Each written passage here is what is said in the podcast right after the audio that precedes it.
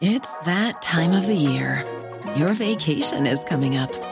You can already hear the beach waves, feel the warm breeze, relax, and think about work. You really, really want it all to work out while you're away. Monday.com gives you and the team that peace of mind. When all work is on one platform and everyone's in sync, things just flow wherever you are. Tap the banner to go to Monday.com.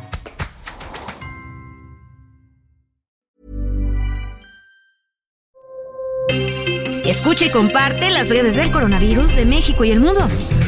La Secretaría de Salud en México reporta este lunes 15 de agosto en las últimas 24 horas 1.367 contagios por COVID-19, lo que suma 6.929.003 casos totales. También se informó que se registraron cuatro muertes por la enfermedad, con lo que el país acumula 328.736 decesos totales.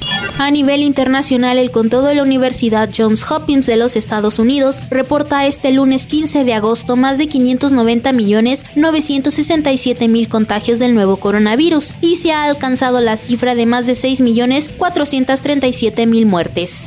La Agencia Reguladora de Medicamentos y Productos Sanitarios en Europa aprobó la versión actualizada de la vacuna moderna que se dirige a dos variantes del coronavirus, la Omicron y el virus original de 2020. La vacuna cumple con las normas de seguridad, calidad y eficacia del organismo regulador del Reino Unido.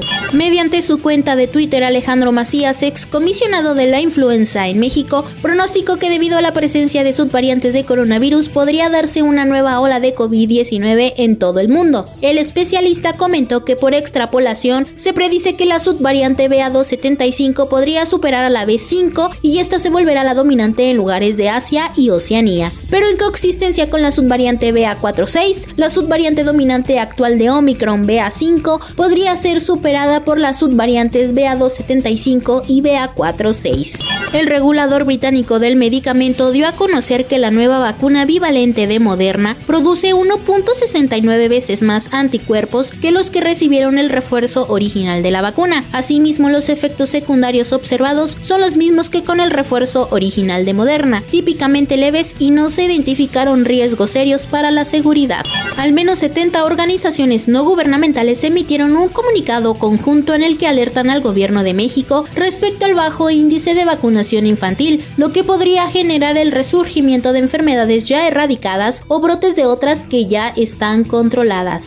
En entrevista con el Heraldo de México, Nancy Ramírez, directora de incidencia política y temas globales de la organización Save the Children, hizo un llamado a las autoridades para que se implemente un plan emergente de salud destinado a atender los rezagos de vacunación que se están encontrando en el país. Para más información del coronavirus, visita elheraldodemexico.com mx y nuestras redes sociales.